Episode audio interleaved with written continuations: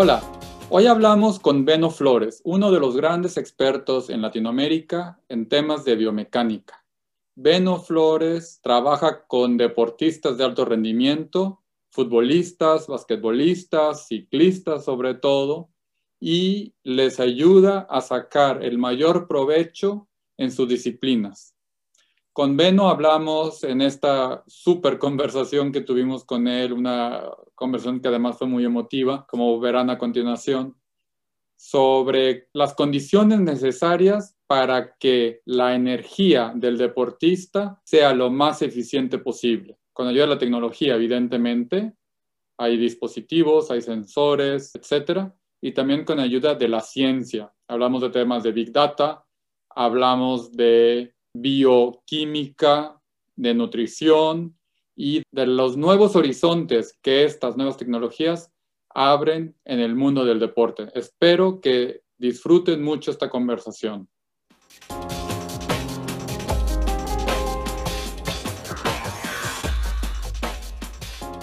Bienvenidos a un episodio más de Digitalízate, este espacio donde contamos historias fascinantes de tecnología, creatividad e innovación. En esta ocasión tenemos el gusto de contar con la participación de Beno Flores desde la ciudad de Monterrey. Él pues es de las pocas personas en México que ha tenido una preparación vasta en ciencias relacionadas al deporte, está estudiando su doctorado en ciencias biomédicas, es director de bioenergética y biomecánica en el Hospital Zambrano Elion del Sistema TEC de Monterrey, es CEO de B-Metrics, una empresa especializada en mejorar el desempeño de los atletas y la salud a través de la ciencia y la tecnología. Y bueno, ha estudiado en, Colorado, Estados Unidos, en, Colonia, Alemania, y nos va a platicar del impacto de la tecnología en el deporte, de este enfoque de ciencia en, la salud y en el desempeño de los atletas. Un tema súper, súper interesante. Eh, oriundo de, de Sinaloa, y reside ahora en Monterrey. Nos acompaña Beno Flores. Bienvenido y gracias por, por aceptar la invitación, Beno. No, gracias. Un gusto estar aquí, compartir y qué bueno que tuvieron la oportunidad de invitarme y para mí es un honor y un gustazo aquí compartir estos momentos con ustedes y con toda la audiencia. Gracias. Y, y también, como siempre, Enrique G. de la G, ahora desde Hamburgo, Alemania. Sí. Hola, Beno. Desde te extraño en Alemania y Orlando Solís desde Monterrey, la cuna del cabrito y la carne asada. Comenzamos. Oye, Beno, si tuvieras la oportunidad de invitar a cualquier persona, viva o muerta, a echarte una carne asada y unas cervezas Pacífico, ¿a quién invitarías y por qué? ¿A quién te gustaría conocer? A mi papá. Órale. ¿Por qué? A mi papá y a mi mamá. ¿No los conociste? No, sí, los tengo vivos. Ah. No, no dejaría yo en mi, no dejaría pasar ninguna oportunidad de poder estar con ellos. Buen mensaje. Están en Qué conmovedor. Están, ellos viven en Sonora. En Sonora. Sí. Perdón que me quebré. No, hombre. ¿Están bien de salud? Mi papá y mi mamá no. Ah. Por eso estoy, ahorita me, me, he estado estudiando mucho, yo he estado estudiando mucho la parte del cáncer, mi papá tiene cáncer, y, casualmente me he encontrado que la parte del cáncer viene muy, está ligado mucho a la parte de, del lactato, al exceso de carbohidratos, a la, a la parte del ejercicio. Entonces, cuando una persona que tiene cáncer, en automático no debe comer carbohidratos, no debe. O sea, eh, porque el, el, el, carbohidrato estimula el lactato se, convierte en lactato y eso estimula la célula del cáncer y a veces les quieren dar quimioterapias para matar esas células y el carbohidrato las está alimentando para que se reproduzcan o sigan vivas. Un ejemplo así sencillo. Alzheimer también. Te, entiendo bien porque tuve dos hermanos con cáncer. Uno de ellos murió y la otra se, se curó a base de nutrición. Sí, entonces hay mucho que hay por eso, pero eh, volviendo al tema, yo me iría con mis papás a, a, esa, a esa charla. Beno, tú eres asesor biomédico de este ciclista colombiano Egan Bernal, que ganó la Tour de Francia hace un par de años. ¿Cómo fue tu asesoría? ¿Qué tipo de trabajo desarrollaste con él? Queríamos empezar por ahí como para que la audiencia pueda empezar a entender hacia dónde va esta conversación que vamos a tener contigo. Sí, claro, una de las áreas donde, donde yo me he dedicado en los últimos 10 años es en la parte biomecánica, que significa es todos los movimientos que un ser humano realiza mecánicamente hablando. Entonces, como mi antecedente, yo soy ingeniero mecánico, Luego hice, un, hice unos estudios en Alemania en biomecánica. Entonces, de ahí fue donde yo empecé a, a, dirigir mucho los esfuerzos de la ingeniería mecánica, pero muy dirigido a la parte del ser humano. Entonces, trabajando con una compañía que se llama G que es originaria de Alemania y está basada en Münster, yo los represento a ellos acá en todo lo que es México, Centro y Sudamérica porque yo tuve hace, si no mal recuerdo, hace siete años yo tuve la, pues, la iniciativa de buscarlos porque me llamó la atención cómo ellos hacían la biomecánica causado, porque yo en el 2004 que estuve viviendo en Alemania, en la Universidad de Colonia, yo conocí, pues al final tienes amigos ahí estudiando y varios de los conocidos y amigos que tuve ahí, ellos trabajan ahí en, esa compañía y me los topé en Mallorca en un campamento de ciclismo. Y me gustó mucho la filosofía que ellos hacen a la parte biomecánica al meterle, sobre todo hacerlo por ciencia. Y tienen algunos, sobre todo ellos, la, la filosofía que tienen ellos, que me gustó y por eso busqué. Y ahorita somos aquí en Monterrey la única compañía que tenemos todo el sistema que podemos presumirlos al día de hoy, que somos uno de los cinco sistemas a nivel mundial que están con ciencia y tecnología para poder dar soporte de una manera a nivel top mundial. Y yo compré esos equipos, me empecé a hacer negocios con ellos y lógicamente ellos tuvieron la, la amabilidad de capacitarme. Y bueno, empezamos a trabajar con ellos, a desarrollar y después de ahí fuimos parte de unos desarrollos de unos asientos, empezamos a trabajar mucho en conjunto. Eh, yo primero siendo cliente de ellos, luego pues al final te hacen parte de, te invitan, porque yo les generaba mucha iniciativa de querer ser pues al final algo como lo que ellos hacen, pero acá en América. Y empezamos a trabajar. Ellos hacen un contrato con un equipo del que ganó el Tour de Francia. De los últimos nueve Tours de Francia, ellos han ganado siete.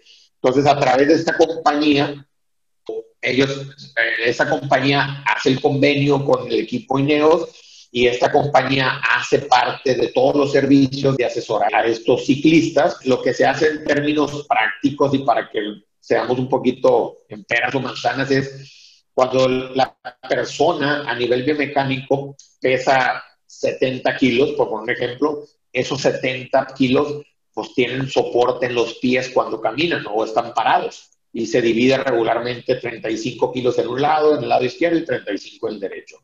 Cuando te subes a la bicicleta, esos 70 kilos están arriba de la bicicleta. Entonces, lo que nosotros hacemos es optimizar los puntos de apoyo en los puntos de contacto que tiene el cuerpo con la bicicleta. En este caso, en la bicicleta de ruta son cinco puntos y distribuimos, hay estudios basados en ciencia que definen ergonómicamente hablando cómo debe estar la pelvis situada en el asiento y qué tanta presión de esos 70 kilos o de los kilos que pesa el atleta o la persona deben de estar soportados en la parte de, del asiento, qué tanto en los pies y qué tanto en las manos.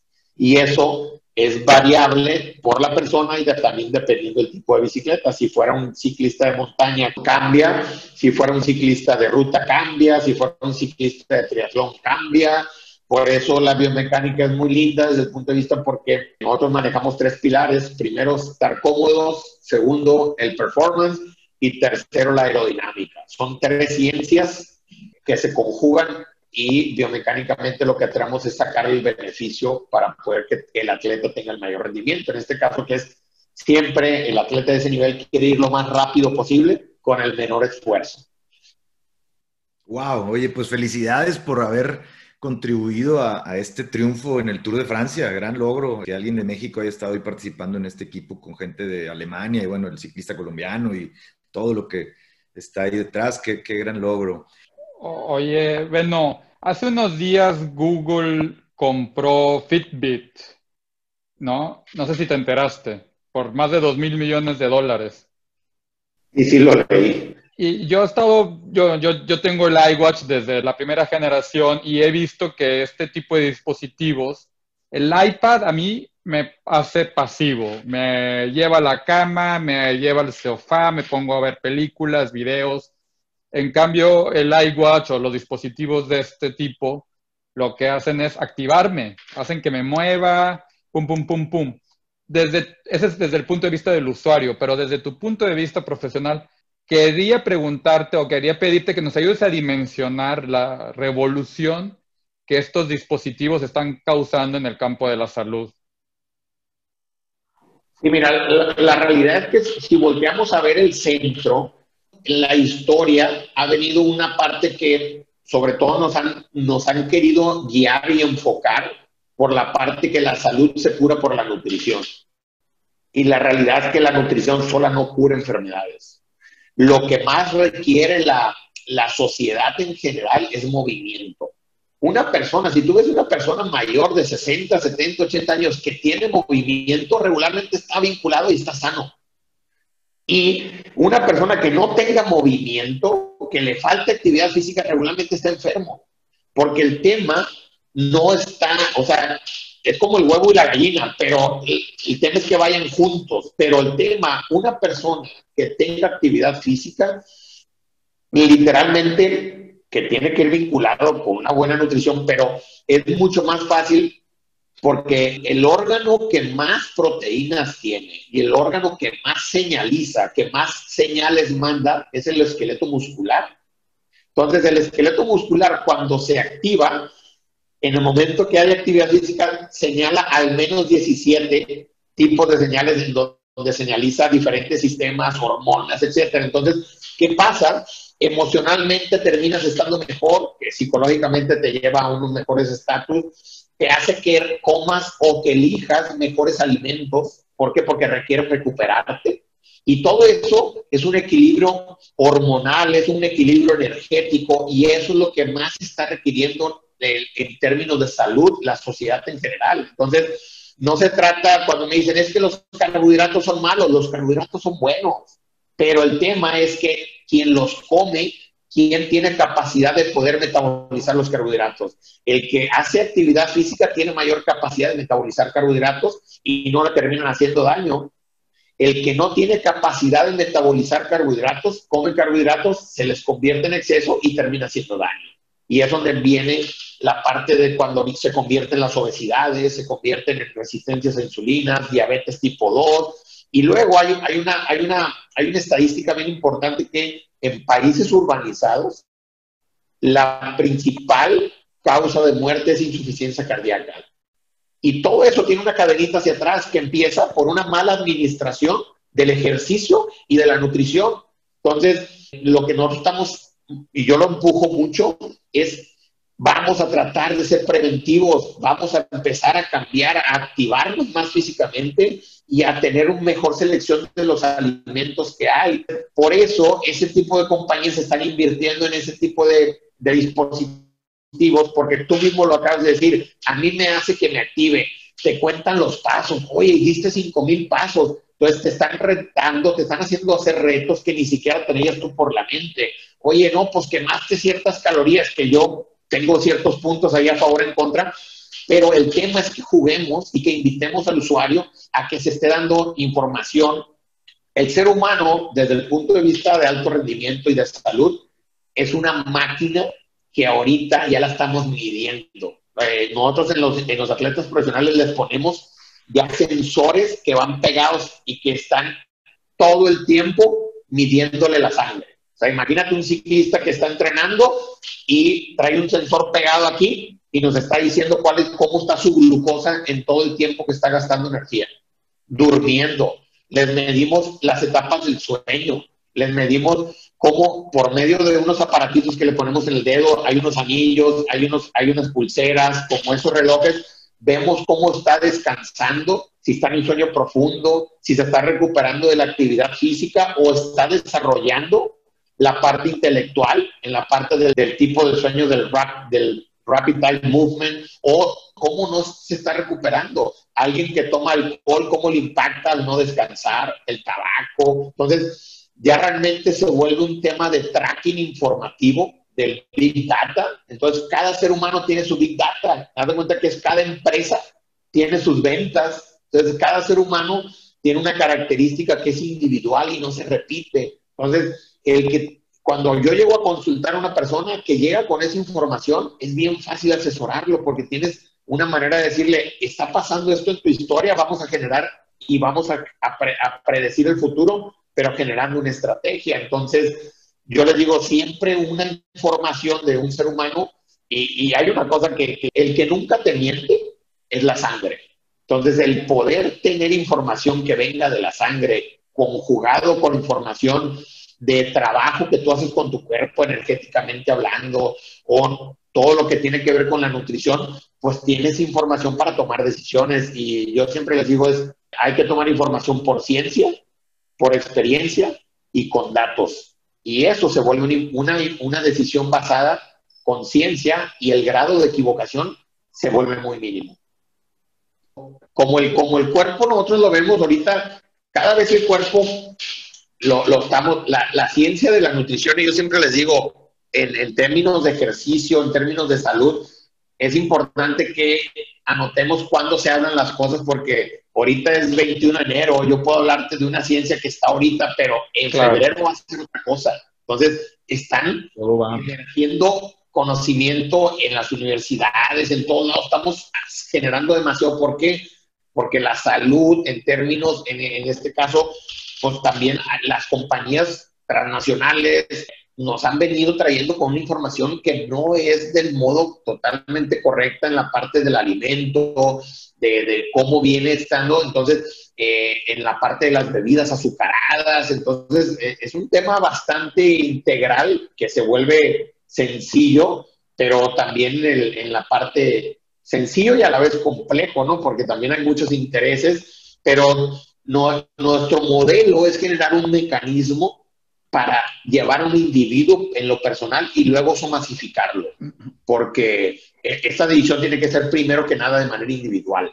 Entonces, volviendo al tema, lo que nosotros estamos viendo, hay una ciencia que ahorita yo estoy estudiando mucho que se llama metabolómica, claro que viene también ligada a la genética, pero la metabolómica es el estudio de los metabolitos para saber cómo está la huella digital de cada persona. Entonces, al final lo, que, lo que viene son biosensores, son sensores que estén ligados, vinculados en el cuerpo, en donde nos puedan dar por medio de tecnología ya la vinculación. Ahorita todavía no llegamos a un punto donde estemos internamente dentro del cuerpo, pero sí esos, eh, los relojes por medio de ciertos tipos de tecnología por ejemplo, hay una tecnología muy buena que por medio de la emisión de luz, por fuera la pulsera o, los anillos o los mismos relojes emiten luz, llegan a la sangre y el regreso de la luz, la diferencia de lo que absorbe la sangre y lo que regresa al dispositivo,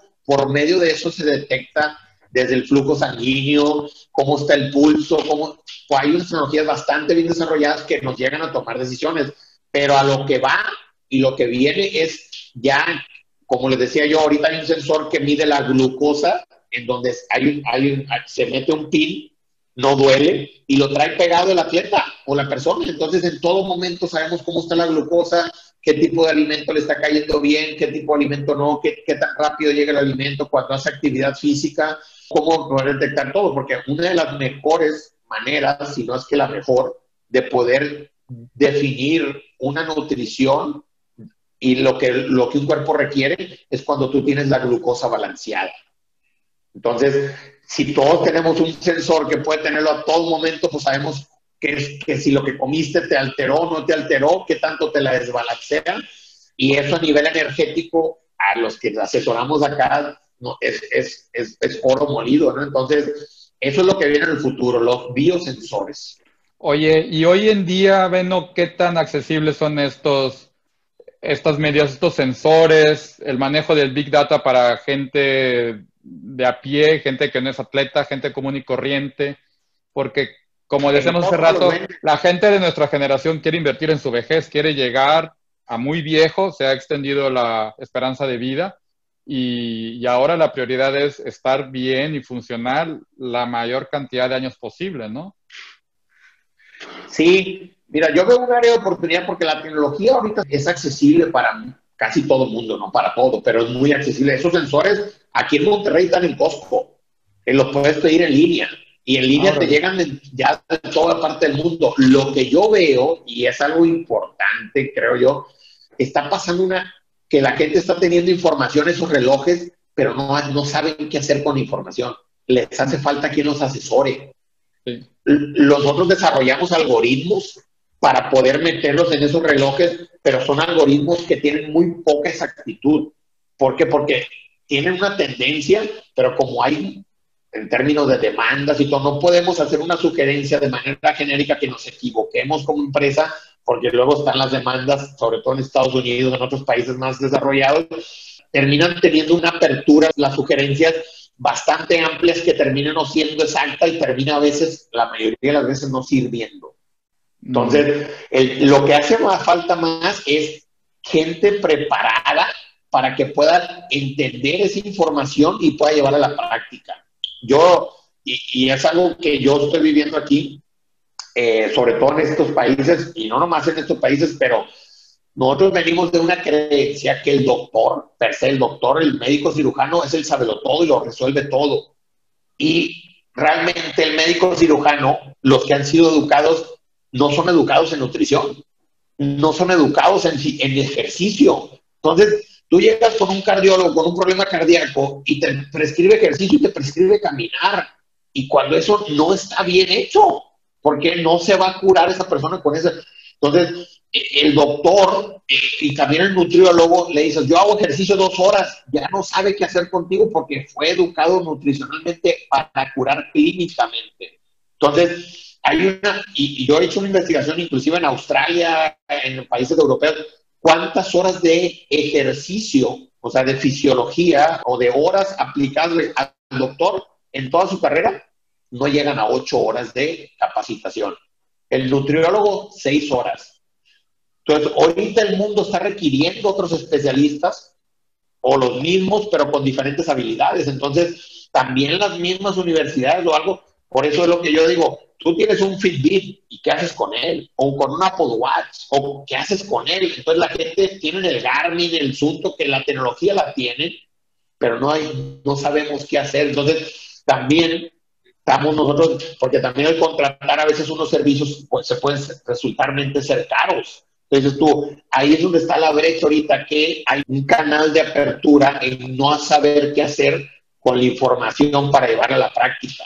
Oye, y, en ese sentido, o sea, súper interesante eso que dices, no lo he visto así, o sea, que los, que los médicos no saben de nutrición y de ejercicio y recetan ejercicio, ¿no? ¿Qué recomendación le das a la persona común que nos gusta el deporte, que hacemos deporte, para mejorar nuestro rendimiento, nuestra salud con todo esto? O sea, ¿qué recomendaciones prácticas le das a quienes nos están viendo o escuchando? Yo lo, más práctico es siempre por lo menos una vez al año, lo ideal es que dos se hagan unos análisis por, por lo menos de sangre y que sean asesorados por algún médico o alguien que tenga estudios y que, que, sea avalado en esta parte para poder interpretar, porque en la sangre se detectan muchas cosas, sobre todo prevenciones de enfermedades o hay algunas enfermedades que son silenciosas, que dicen, oye, pues yo estoy obeso y algo, no, yo estoy bien, pero ya traen diabetes y no se dan cuenta.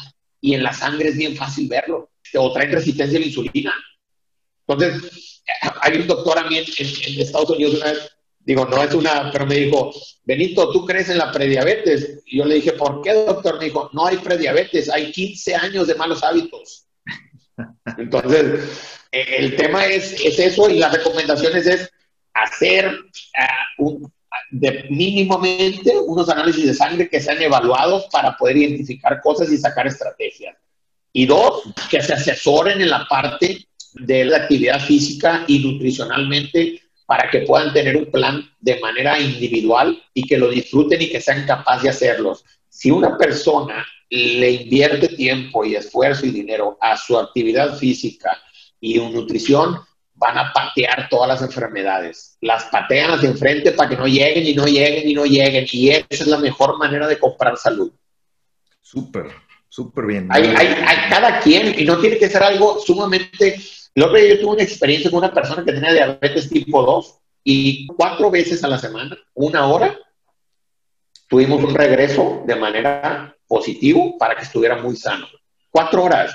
Entonces, si tú estás sano y si le requieres sesiones de 40 minutos, 30 minutos, lo que sea, es muy, muy importante, pero aquí es bien importante saber cómo distribuir la intensidad, cuántas veces van a hacer. Entonces, a veces es bien importante pedir asesoría para que no simplemente hacerlo por hacerlo, porque luego el ser humano, sí, el hacerlo le va a dar beneficio, pero a través del tiempo, el cuerpo es muy sencillo.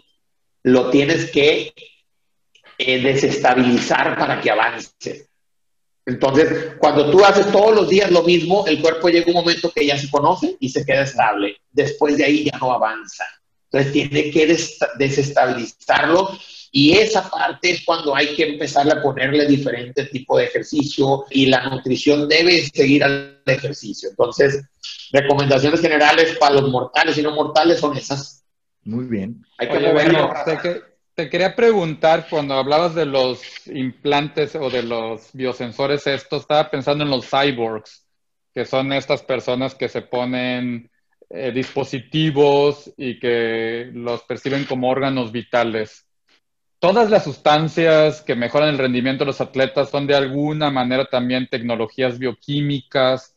¿Cuál es tu postura ante esta mezcla o este maridaje entre cuerpo humano y tecnología? ya sea de dispositivos o de sustancias que mejoran el rendimiento?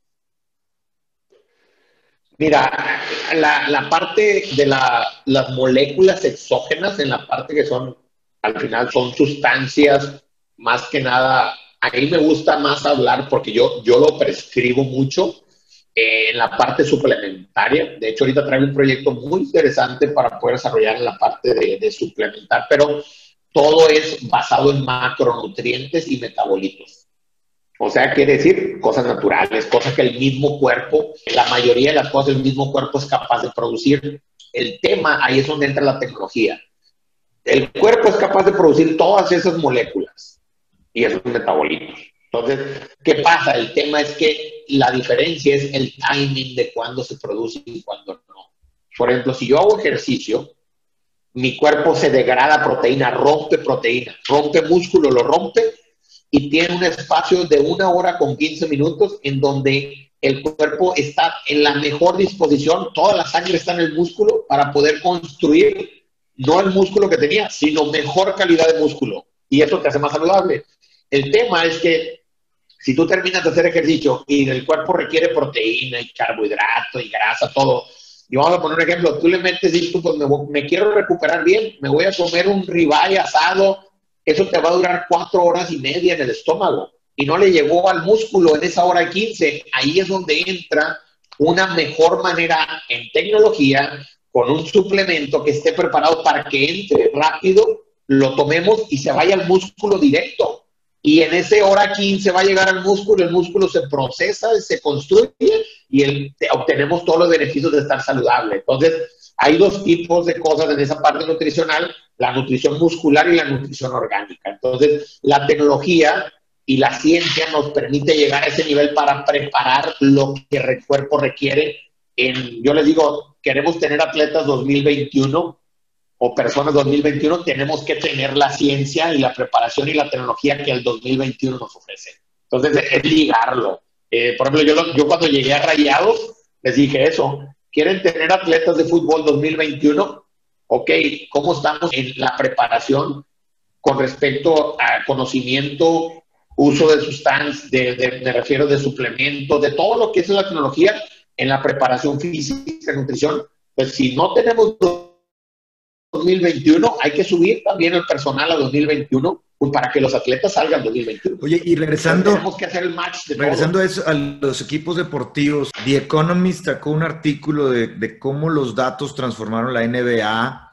Decía, yo juego básquet, decía que en los 90 había muchos tiros de dos puntos de lejos, ¿no? y que con data pues empezaron a ver, oye, pues mejor hazte un metro para atrás, ya no tires tiros largos de dos y empezaron los tiros de tres y hoy todos tiran de tres, ¿no? De las diferentes posiciones hasta los centros tiran de tres, ¿no? Y entonces ese artículo habla de, toda la data y en la NBA pues está más, eh, más pequeña la arena, tienes cámaras por todos lados, tienes, obviamente está el factor de los sensores que dijiste para, para diferentes atletas o equipos deportivos.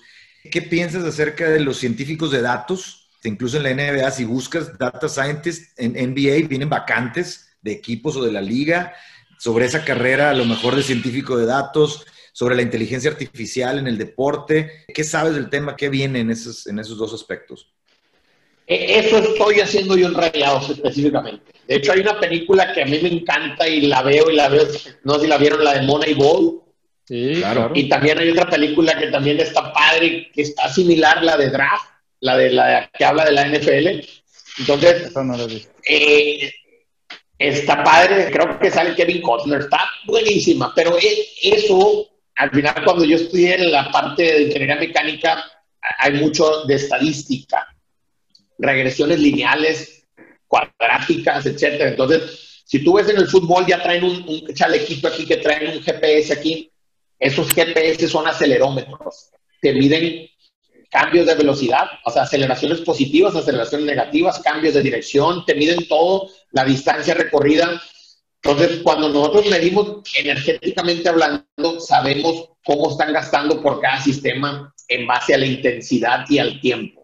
Entonces, identificamos si una persona, no importa que corra los 10 kilómetros, el tema es cómo corrió esos 10 kilómetros, a qué intensidad y qué tanto tiempo estuvo, porque con eso sabemos el cuerpo tiene ciertas necesidades o ciertas fuentes de energía en la parte, eh, sin entrar tanto en detalle, pero vemos qué tanto tiene que comer a medio tiempo el atleta, qué tanto tiene que comer antes, durante y después. Por ejemplo, con rayados hemos hecho estos cálculos, les medimos el glucógeno muscular antes, a medio tiempo y después, y algunos tienen que comer 40 gramos de carbohidrato, otros 30, otros 60, para poder que el cuerpo de cada quien tenga los 90 minutos disponibles. Entonces, en los estadios también ya hay cámaras que mueven y con los dispositivos medimos todo eso, pero ahí entra mucho la biomecánica porque toda esa acelerometría es, pura biomecánica, ya te lo dan y lo que nosotros hacemos, y les voy a poner un ejemplo muy sencillo, imagínense esto en México, rayados, Veno, o sea, tenemos cosas a nivel mundial acá y vamos a seguir empujando. Un atleta sub, sub 20, un chavo de 1,90, central, oye, pues nosotros los evaluamos y con todo lo que tenemos de la información, oye, esta persona, este chavo no está saltando. Un chavo de 1,90 regularmente gana todas las jugadas por arriba. Oye, pues resulta que en la evaluación de salto es el que menor saltó. Oye, pues en un salto, pues duras menos de un segundo, ¿no? Bueno, pues vamos a ver qué capacidad física tiene él porque no está saltando. Le medimos ahora en velocidad corriendo y resulta ser que esa capacidad física del muchachito la tiene de las mejores del equipo, cuando el salto es el de las peores. Entonces, ¿qué pasó? Empezamos a evaluar y conjugamos la información, vemos qué tantas veces saltaba, cuántos goles podía meter de cabeza, cuántos no, y resulta que él no tiene desarrollada la habilidad de salto porque no la está entrenando porque la subsidia con su altura.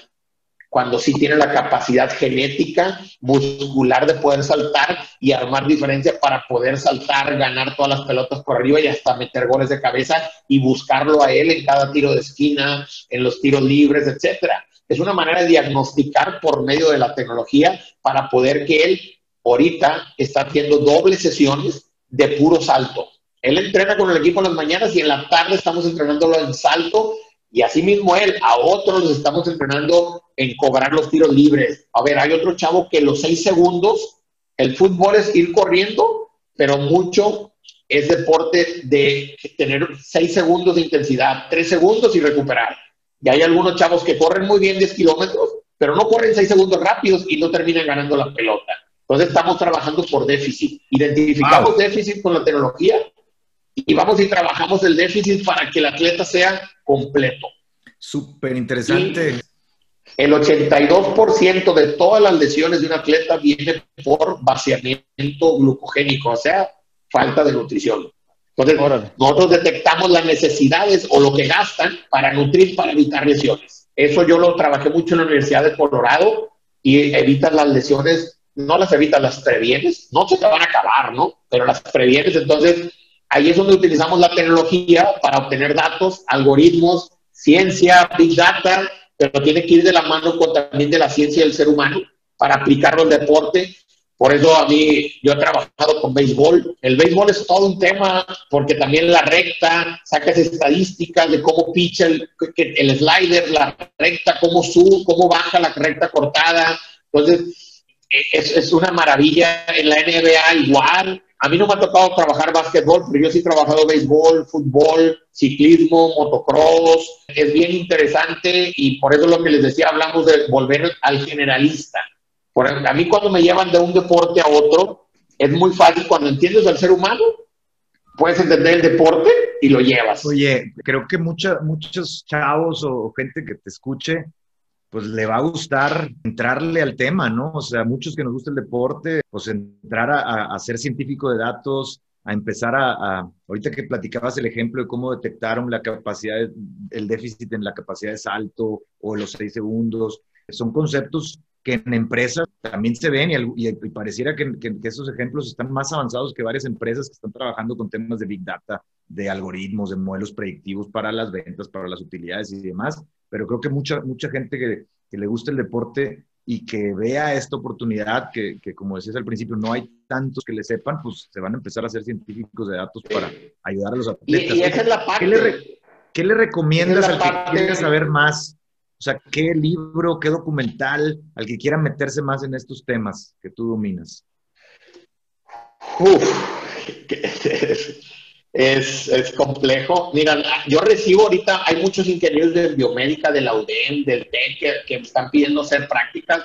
Acérquense, nosotros encantados de, de, de, poder apoyarlos. De hecho, ahorita yo tengo un programa abierto. También hay un doctor en ciencias que trabaja aquí conmigo, eh, trabajando en equipo. Yo el equipo de trabajo, porque ah, ¿Qué les recomiendo? Yo, en febrero sale un, un, programa de capacitación en la gente que quiera conocer de esto en español, porque esa es una de las vertientes más grandes. Todo esto está en inglés y la gente que no sabe inglés hay una limitante. También el estar viendo Estados Unidos, y yo lo hice, es caro. Estar así, accediendo a esa información, nosotros lo estamos trayendo acá a nivel hispano, en español. Eh, nosotros tenemos un equipo, yo me he encargado de formar un equipo de trabajo bueno, es una doctora en medicina funcional, que es la, directora de, de, medicina funcional en, en el Hospital Zambrano doctor en ciencias del ejercicio, un argentino, una nutrióloga con su maestría en nutrigenómica, en lo personal Benito, hay una ingeniera biomédica que está aquí trabajando conmigo, entonces son profesionales, que eso yo lo vi en la parte, que eso es otra parte importante, es importante meterle ciencia también experiencia, pero acá mucho en Latinoamérica las personas que asesoran el ejercicio regularmente son exatletas y no el que hayan sido atletas significa que conozcan el cuerpo para llevarlo a la máxima expresión. Entonces, ahí hay un área importante también. Lo importante es unir las dos. Claro. Que leer libros, yo, lejos de leer libros, Orlando, y bueno, soy un poquito nerd en esta parte, yo leí libros en su momento bien y te llevan, pero el libro se queda muy atrás. Yo, para que alguien quiera conocer el estatus del arte, de la ciencia, es mejor leer papers, leer papers científicos. Yo es donde me la paso leyendo en la actualidad, papers científicos. Sí, los libros ayudan, pero los libros, un libro de bioquímica que fue escrito en X, pues la bioquímica de ahorita es bien diferente a las de hace años. Entonces, vayan, vincúlense a papers científicos, está Google Science, está ResearchGate, o sea, ya los Facebook de la ciencia ya están al alcance de todos, entonces sí leer libros, mucha experiencia, pero la, la, ciencia, la ciencia pura es importante. Capacítense, si, si, si necesitan conocer la, la, la, base para poder, poder interpretar los resultados de la Big Data. Muchos lo quieren hacer al revés, quieren ir a la Big Data y no la van a comprender y se van a terminar confundiendo como no te puedes imaginar. Entonces, libros, hay un libro que a mí yo de niño leí mucho. Nos quedamos con Moneyball y con Draft, entonces, de como recomendaciones. Esas películas yo las veo, las veo y, cada vez sueño más. Y, y yo les digo, hay, Oye, una, que una vez, una vez mi novia me dijo es, duerme poco y sueña mucho. Beno, pues muchas gracias por aceptar estar en Digitalízate. Creo que aprendimos mucho, nos dimos cuenta de que te apasiona lo que haces, que llevas años haciéndote cada vez más experto en el tema, que también es un área con mucha oportunidad para los chavos que quieren estudiar científico de datos y especializarse en ciencias biomecánicas o biomédicas. Creo que ahí está Beno como alguien que, que está marcando la pauta en México y Latinoamérica. Y muchas gracias por, por estar con nosotros. Te mandamos un abrazo a la distancia y nos vemos pronto. Gracias, gracias por el tiempo. Aquí estamos a la orden y, y gusto y